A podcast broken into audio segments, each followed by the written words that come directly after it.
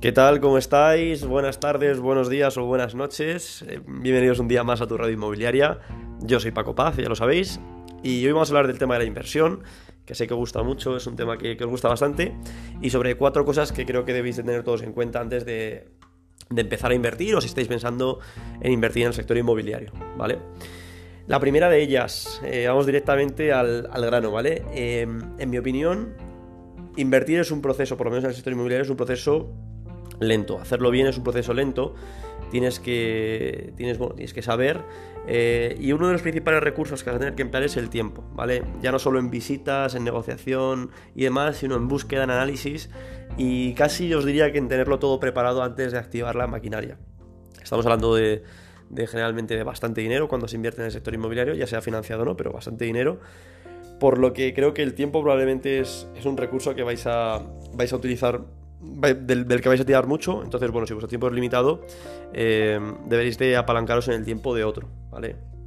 Pero, pero bueno, mucha gente se cree que, empezar a invertir es algo rápido, que nada, me compro un piso, tal, lo alquilo y ya está. Bueno, no. Generalmente las operaciones son largas y, la búsqueda de hacerlo bien es, complicado y requiere bastante tiempo.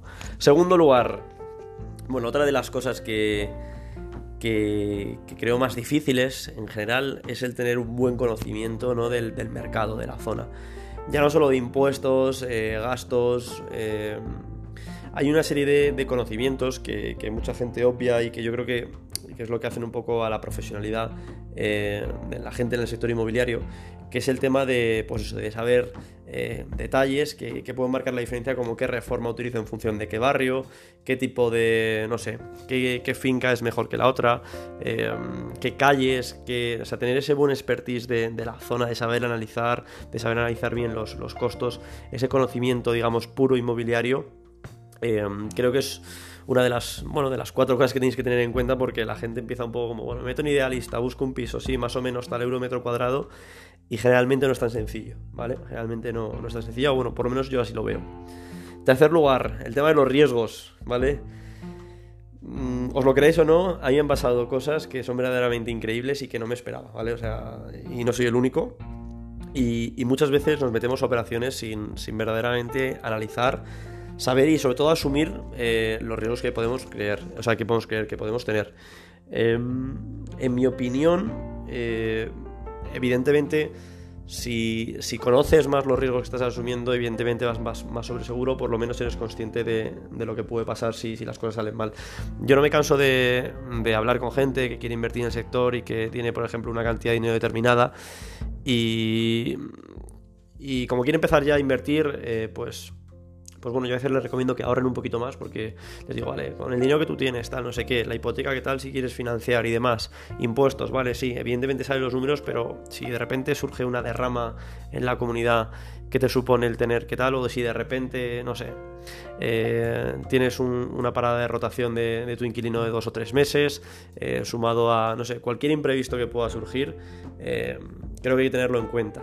¿vale? Y creo que muchas veces, eh, o lo que yo veo es que mucha gente, muchas veces que la gente invierte en el sector inmobiliario, se meten según qué operaciones sin, sin, verdaderamente tener un conocimiento profundo de los riesgos que, que pueda asumir.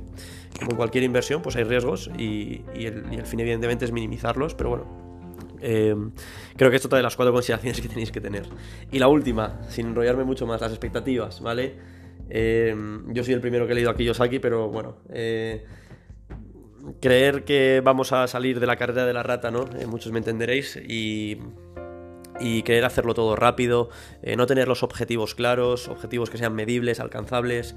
No sé, por poner así un ejemplo, es como el que, como el que quiere ir al gimnasio, ponerse a tono, eh, ahora que empieza el verano, un mes antes, comiendo cuatro ensaladas y ha estado todo el año haciendo, ¿no? Pues, pues un poco de las expectativas sí que, sí que encuentro muchas veces que, que bueno, la gente que nos contacta para invertir en el sector empieza con unas expectativas muy altas, de mucha rentabilidad, de, poco capital y, bueno, eh, creo que hay que tener una serie de objetivos. Eh, personales, eh, financieros a medio y largo y, bueno, sobre todo que, evidentemente la llamada libertad financiera, claro que se puede conseguir invirtiendo en el sector inmobiliario y en otros muchos sectores y de otras muchas formas, pero, pero creo que es importante ajustar muchas veces la, realidad del mercado, la realidad de cada uno con, las expectativas que uno tiene. Así que nada, Eh, cuatro consideraciones. En primer lugar, valorar que no es algo rápido que, y que vais a necesitar mucho tiempo. Eh, en segundo lugar, que vais a necesitar mucho conocimiento si queréis hacerlo eh, bien. y en tercer lugar, si queréis disminuir los riesgos, pues va un poco todo de la mano. Es, importante conocer, saber qué pasa y qué, puede pasar y qué no puede pasar. Y, sobre todo un poco ajustar las expectativas a la realidad. Es un poco yo los cuatro, las cuatro consideraciones que doy porque son los cuatro errores que veo, que veo más comunes. Así que nada, bueno, ha sido un año bastante divertido. Eh, hace un año empecé con, los podcasts. Eh, probablemente empieza a cambiar el enfoque. Eh, algunos ya sabréis un poco la, idea que, quiero tomar. Espero que recibáis noticias mías pronto. Y, mm, nada, espero que os haya gustado, espero haberos aportado. La verdad es que habéis tenido un podcast cada 12 días al año, o sea que, creo que, más o menos de contenido ahí tenéis para, para bucear. Y si no podéis contactarme por LinkedIn, ya lo sabéis, yo soy Paco Paz. Y, nada, nos vemos en la próxima. Adiós.